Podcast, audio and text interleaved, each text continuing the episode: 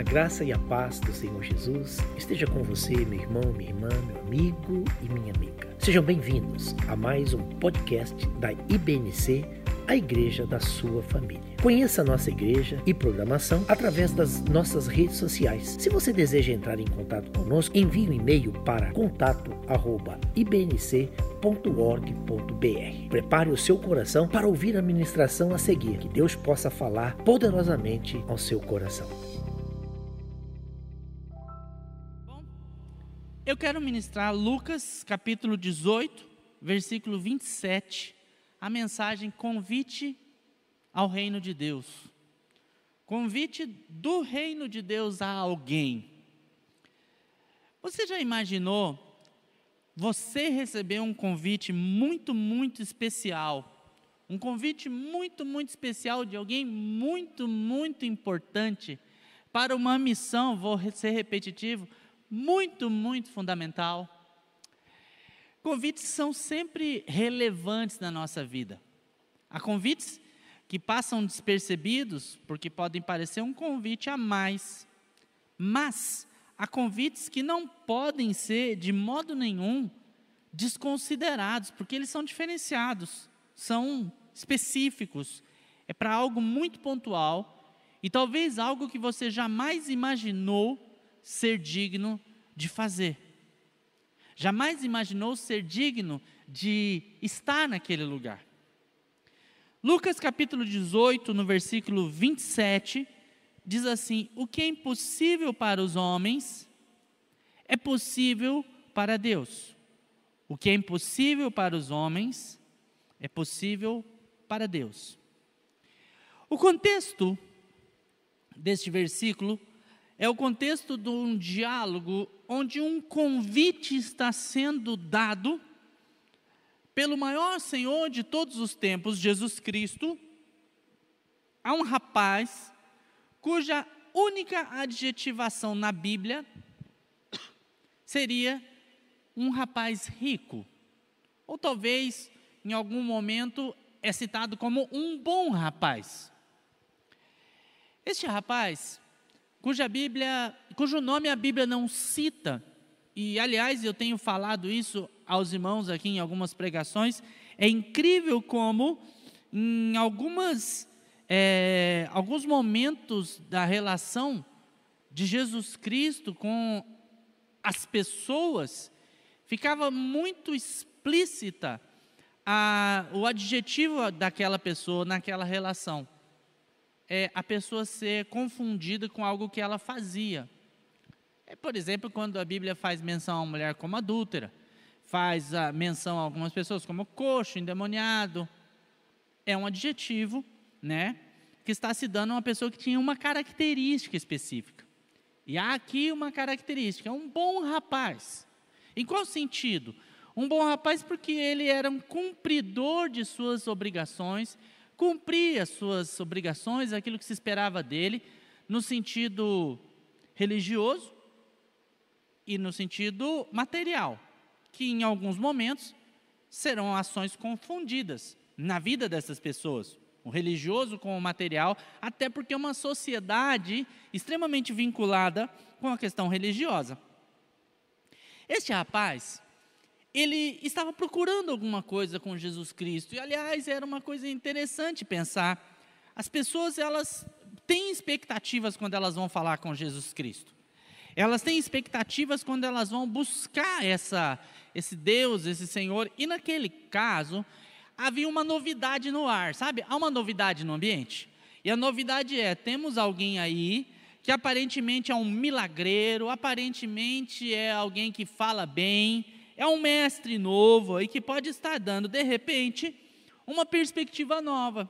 Então, esse rapaz, ele procurava algo, ele estava buscando uma ajuda, ele estava buscando uma orientação, e muitos foram atrás de Jesus buscar orientação, e outros tantos que não foram atrás de Jesus para buscar orientação, tiveram nele a orientação mesmo assim. É só lembrarmos daquela mulher samaritana, que quando ela teve com Jesus Cristo, ela não foi em busca mas Jesus nunca deixou de ser a resposta. É assim também para cada um de nós. Jesus é a resposta e eu analiso dessa forma. Ele é a resposta para todos os tempos e para todas as nossas situações, e nós precisamos estar atentos, porque a resposta está mais perto de nós do que nós mesmos imaginamos. Aquele rapaz, ele tinha uma questão. Ele julgava o seguinte: olha, eu preciso entender o que é a vida eterna.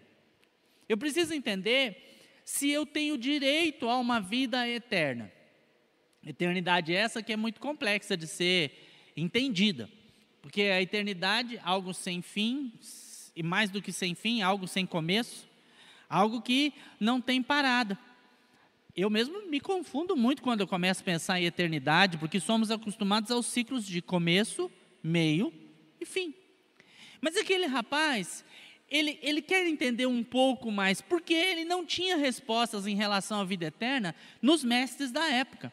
Ele não tinha respostas nos sacerdotes, ele não tinha respostas nos mestres do seu tempo. E de repente aparece alguém dizendo sobre o reino dos céus, falando sobre o reino de Deus, falando sobre eternidade, falando sobre algo que se descola do material.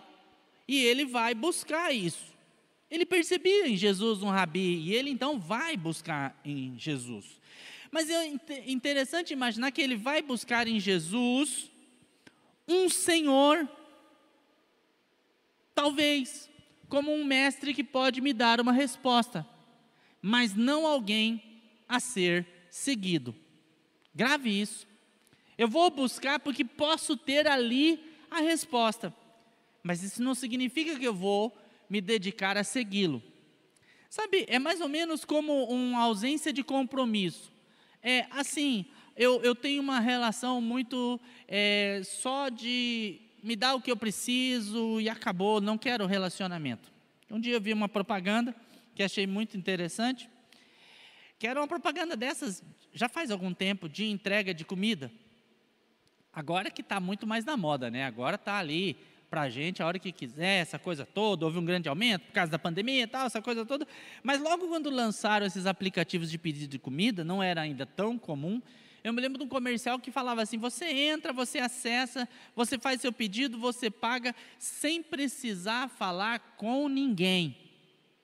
E esse era o grande, era a grande propaganda, sem precisar falar com ninguém, ou seja, sem relacionamento, sem se relacionar.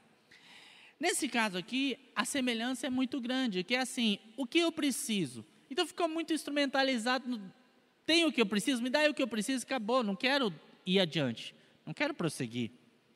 Então, talvez a perspectiva desse rapaz era de uma orientação sem senhorio, era de um rabi, mas não um senhor a ser seguido. A perspectiva de eternidade é incrível, porque eu já citei aqui algumas vezes, e no domingo pela manhã, na pregação que eu fiz no culto de domingo pela manhã, está disponível no nosso canal do YouTube, tá? Foi uma pregação relacionada a um leproso, que também o nome não é citado, mas aquele leproso, a exemplo do centurião, cujo nome também não é citado, estiveram com Jesus e falaram para Jesus algo que somente alguém que realmente estava convertido poderia dizer, que eram coisas como: basta uma palavra tua, ou como o leproso, se tu queres, pode limpar-me. Porque o que aquele homem dizia, o leproso? Ele dizia assim: olha, a lepra tem domínio sobre a minha vida hoje, mas o Senhor tem domínio sobre a lepra. Ouviu isso? Aquele homem dizia: a lepra tem domínio sobre a minha vida, mas o Senhor tem domínio sobre a lepra. É impressionante imaginar a perspectiva de autoridade espiritual que estava no centurião quando ele falou para Jesus: Olha, eu não sou digno que o Senhor entre na minha casa, basta uma palavra tua e, e meu servo ficará curado. Autoridade espiritual, mundo espiritual, senhorio do Senhor, se submeter ao Senhor. É impressionante imaginar que a perspectiva de eternidade desse jovem, ela era uma perspectiva de eternidade não eterna, incrível. Porque ele dizia assim: Senhor, o que eu devo fazer para alcançar a vida eterna? Mas ele imaginava que respostas materiais resolveriam a eternidade. Por isso que o Senhor nos ensina que as coisas espirituais não podem ser discernidas se não for espiritualmente. Coisas espirituais não podem ser discernidas se não for espiritualmente. Nós precisamos ter discernimento espiritual. Então, é maravilhoso imaginar que a questão da autoridade espiritual está posta aqui. Aquele jovem, ele queria entender como ele teria vida eterna a partir dos valores temporais. Ele era muito semelhante a Nicodemos, né, que chegou para Jesus, quando Jesus falou, você precisa nascer de novo, falou assim, ah, mas eu vou voltar para a barriga da minha mãe, nascer de novo tal.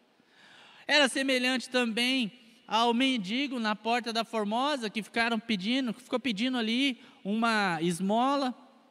Também semelhante àquele homem à beira do tanque de Betesda, que dizia assim: Olha, eu até quero ser curado, mas não tem ninguém que me jogue ali na hora que balança a água, enfim.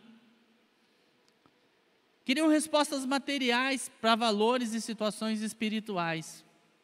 E o que o Senhor Jesus coloca para ele é que ele deveria se despregar, se despregar das coisas materiais para alcançar a vida eterna. É como se ele estivesse passando por um pequeno teste, digamos assim. E nesse teste, Jesus fala para ele, em primeiro lugar, Jesus fala assim: ó, você vai cumprir todas as coisas, né? Cumprir a lei e tal, e fala de uma série de coisas. Ele falou: estou dentro então, porque isso aí tudo eu já cumpri. Jesus fala para ele: então você abre mão de tudo que você tem e me segue. Jesus pega e dá a ele, é como se, imaginemos aqui, Jesus pega ele e diz assim: Você me dá uma procuração com todos os teus bens, não era para Jesus, porque ele estava falando que era para entregar aos pobres. E eu te dou aqui, em troca, um convite. É um convite muito especial. É um convite para que você me siga. Só que me seguir significa você estar despregado dos valores materiais despregados dos interesses meramente humanos e mundanos. Aquele rapaz ficou muito triste, porque o que Jesus estava propondo a ele, e eu não sei, vamos partir para o e se? E se ele tivesse dito a Jesus, ok, vou abrir mão de tudo, o que será que teria acontecido com esse diálogo, não é verdade? Já parou para pensar o que teria acontecido com esse diálogo se ele falasse para Jesus: eu topo, vou abrir mão de tudo, eu já vou começar a fazer a entrega dos bens tal, e vou te seguir. Talvez acontecesse com ele o mesmo que aconteceu com Abraão quando houve o pedido do seu filho para ser sacrificado. Pode ser? Pode ser que Jesus tivesse dito ali, ei, entendi que é grande a tua fé. Não precisa mais vender nada, não. Seja só meu servo, obedece meu caminho. Talvez. Quantas situações não aconteceram em que Jesus falou: Ei, que bom, já vi que a tua fé é grande. Não foram uma ou duas vezes que Jesus testou as pessoas. Talvez aquele homem tivesse uma perspectiva diferente, porque daí ele seria livre, seria livre de bens materiais, livre do apego ao prestígio de algo chamado cargo, função, posição. Quando Jesus teve uma conversa com uma mãe que chegou para ele e falou: Senhor, permita que meus filhos, um esteja à sua direita e uma à esquerda. Jesus falou sobre o cálice, que eles não estariam aptos para participar do mesmo cálice que ele. Ou seja, Jesus estava dizendo: eles não conseguem pagar pelo pecado das pessoas para estar no meu lugar. Eles não conseguem pagar pelo mesmo o preço que eu vou pagar. Então, é bonito querer o céu, mas não passar pelo convite. Porque isso significa morrer também para o mundo. Aqueles homens queriam prestígio, queriam cargos. Eu quero estar perto do Senhor. Ou quando tentaram comprar o dom de Deus, lá Simão tenta comprar o dom de Deus, né, que havia na vida do apóstolo, e ele fala assim: Eu quero pagar aí para ter isso. E Deus mostra que não é assim. Veja, meus irmãos, é incrível imaginar que o relacionamento com o Senhor, do segue-me, é o maior de todos os convites. E é claro, é muito claro, que nós podemos ter da parte do Senhor muitas bênçãos materiais. E Ele tem nos abençoado, Ele tem nos agraciado, Ele tem cuidado de nós. Muitas lutas, não é verdade? A vida não é só facilidades mas muitas lutas. Mas o Senhor tem cuidado de nós, tem abençoado. Eu tenho recebido testemunhos maravilhosos de pessoas que estão vendendo como nunca antes vendiam, que estão ganhando dinheiro como não ganharam antes. Claro que há pessoas passando lutas também, mas Deus se move no meio do caos.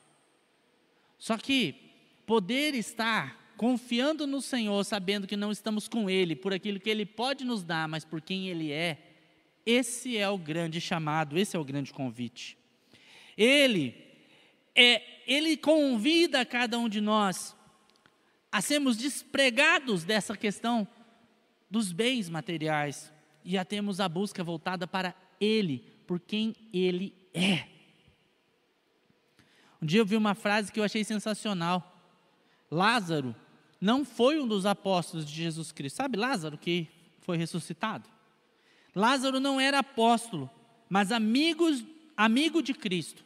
Relacionamento vale mais do que cargos. Achei sensacional. Lázaro, ele não era um dos apóstolos, mas ele era amigo. E Jesus se deslocou para atender um amigo. Jesus quer estar perto de nós, exatamente assim, num relacionamento de amizade. Ele está convidando a mim e a você, e esse é o convite, o convite entregue pelo reino de Deus para cada um de nós, para a vida eterna. E Ele está convidando a mim e a você para que o meu trabalho, para que o teu trabalho, para que o teu estudo, onde você está, a sua família, todos nós possamos desfrutar da verdadeira vida eterna a partir de perspectivas de eternidade, não perspectivas humanas.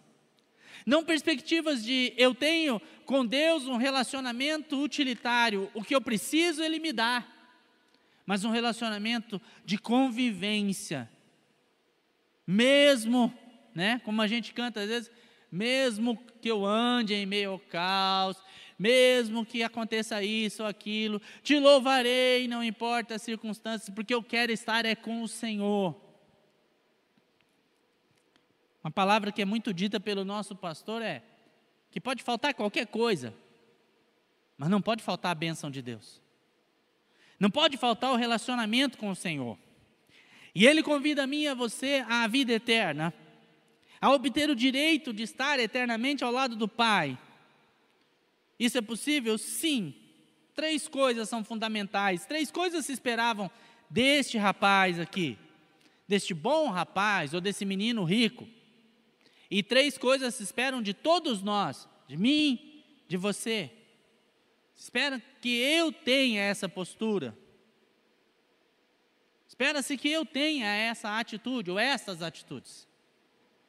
E eu sei que esse é o grande convite. Sabe, quando falou assim, Jesus falou: Isso é impossível para o homem, mas é possível para Deus. O que é impossível para o homem? A vida eterna, a salvação. Até porque, conforme a vivência desse rapaz, quando o Senhor ofereceu a ele a vida eterna, ele não conseguiu fazer a troca. Talvez imaginando que ele pudesse com os seus bens ter isto. Veja, os nossos bens materiais não podem comprar a nossa salvação. As nossas ofertas, os nossos dízimos não podem comprar a nossa salvação. E eu estava até analisando essa questão da vocação, né? Não há possibilidade de você querer o reino dos céus e ser baseado na ganância. Aqueles que se dizem pregadores do reino de Deus e são pautados na ganância, não são. Não são. Porque o despojamento é fundamental. O despojamento é fundamental. Então, o que se espera para que alcancemos esse convite e possamos pegar e usar, em primeiro lugar, é fé em Jesus Cristo. João 3,16, o clássico dos clássicos, o versículo mais famoso, talvez de todos os tempos, e que todo crente tem que saber, porque Deus amou o mundo de tal maneira que deu o seu Filho único para que todo aquele nele crê, não pereça, não morra, mas tenha vida eterna. A primeira coisa, creia em Jesus para segui-lo. Imagine que aquela situação da cruz, onde nós temos os dois ladrões, e em alguns momentos E algumas traduções vão aparecer coisas como salteadores, malfeitores. Eles eram bandidos. Eles eram bandidos. Eles eram pessoas que tinham errado, tinham feito coisas erradas. A Bíblia não cita o que eles fizeram, mas pelo nível da, da punição não era coisa pouca, era grave. Era bandido, sabe? Era bandido. E esses bandidos estavam ao lado de Jesus Cristo. Um bandido estava pautado em valores materiais. E esse bandido falou para Jesus: Se tu és Senhor, desce daí e deixa a gente descer junto. Leva a gente também. Resolve o meu problema? Porque meu problema é o seguinte: eu estou crucificado. Está entendendo? Meu problema é que eu estou crucificado, eu não queria estar crucificado. Eu poderia estar com os meus brothers no rolê agora, mas eu estou aqui crucificado.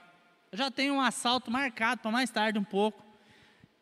Eles não podem perder a mão de obra, porque eu sou bom no que eu faço, sou assaltante, estou aqui, preso nessa cruz, deu ruim, desce daí e tira a gente também. A lógica é a mesma do bom moço, a diferença é que um é ladrão e outro é honesto.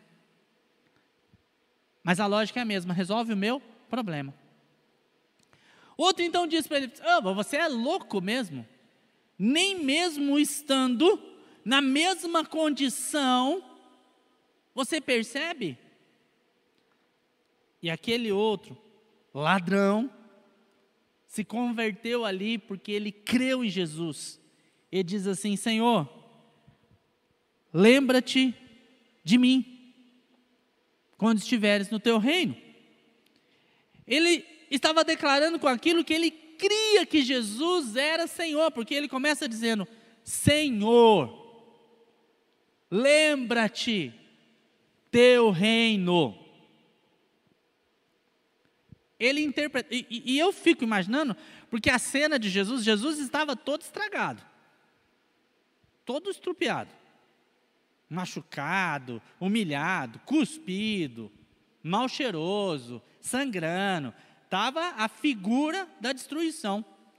E aquele camarada olha para alguém destruído e fala: Senhor, lembra-te de mim do teu reino. Daí isso nos lembra Isaías, né? Não havia nele formosura alguma. Não havia neles formosura alguma. Para que pudéssemos crer nele. Então, é impressionante imaginar que aquele ladrão ele entendeu a percepção do mundo espiritual. Ele entendeu que Jesus Cristo era Senhor, ele creu em Jesus. Nós precisamos crer em Jesus. Hoje é dia de reafirmar: eu creio que Jesus é o meu Salvador e é o meu Senhor, e é dia de declarar isso também sobre sua casa, sobre sua família, sobre seu projeto, onde você estiver, entra no seu carro e declara: Eu creio que Jesus é o Salvador e o Senhor da minha vida, aonde eu estiver. Então, a primeira coisa é crer em Jesus. Segundo, segunda coisa muito importante, renuncia ao mundo. Renuncia ao mundo. Lucas 18, nos versículos 29 e 30, diz assim: Respondeu Jesus: Digo-lhes a verdade. Ninguém que tenha deixado casa, mulher, irmãos, pai, filho, por causa do reino de Deus, deixará de receber na presente era muitas vezes mais e na futura vida eterna. Jesus tava, não, tava, não estava dizendo para as pessoas que elas deveriam se separar, divorciar, nem nada disso. O que ele estava colocando é essa percepção de material em relação ao espiritual. É a mesma ideia do que foi com Abraão. A mesma coisa do que foi com esse rapaz. Nós precisamos ser capazes de renunciar ao mundo. Só que para nós, renunciar ao mundo passa por outras coisas, práticas mundanas, a vida como o mundo quer que vivamos. Nós temos um.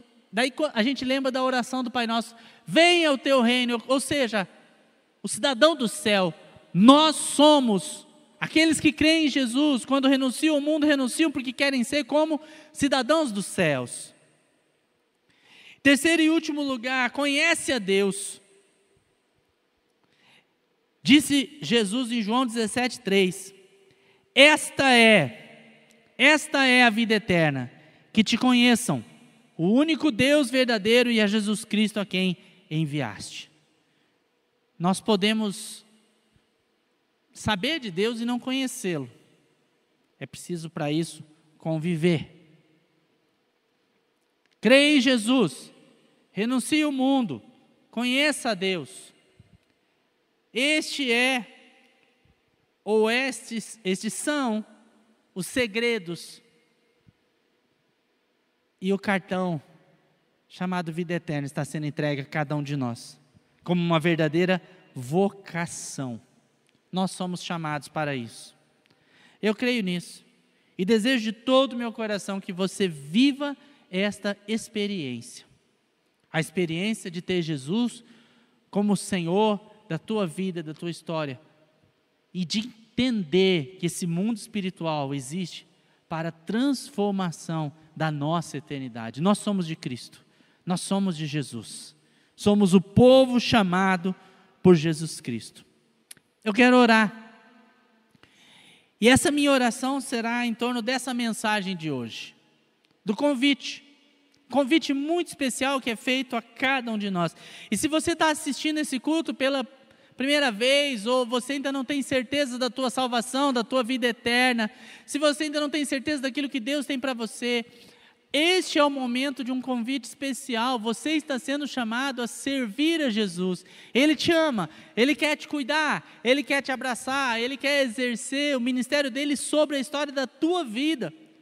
Deixa Jesus entrar na tua casa, deixa Jesus entrar na empresa onde você trabalha. Está passando por luta e aflição, está passando por injustiças, está passando por dificuldades, por enganações, por enganos malignos. Deixa Jesus entrar e dizer assim: entra, Senhor, agora entra na minha história, traz valores de eternidade, traz valores de eternidade sobre a minha história. Ó Deus, assim como o leproso disse: Se quiseres, pode me curar. Assim como o centurião falou: Senhor, basta uma palavra tua e o meu servo ficará curado. Assim como o ladrão falou: Lembra-te de mim no teu reino, Senhor. Hoje eu declaro o senhorio do Senhor sobre a minha história. Hoje eu declaro o senhorio do Senhor sobre a minha casa. Hoje eu declaro o senhorio do Senhor sobre o meu presente e meu futuro. É disso que se trata essa mensagem: de senhorio, de receber o senhorio de Jesus sobre você. Obrigado por acompanhar esse podcast. Se você entregou sua vida para Jesus ou fez alguma decisão a partir desta mensagem, entre em contato conosco pelo e-mail contato@ibnc.org.br. Queremos te conhecer e orar abençoando a sua vida, a sua família e tudo aquilo com que você está envolvido. Que Deus abençoe e até mais.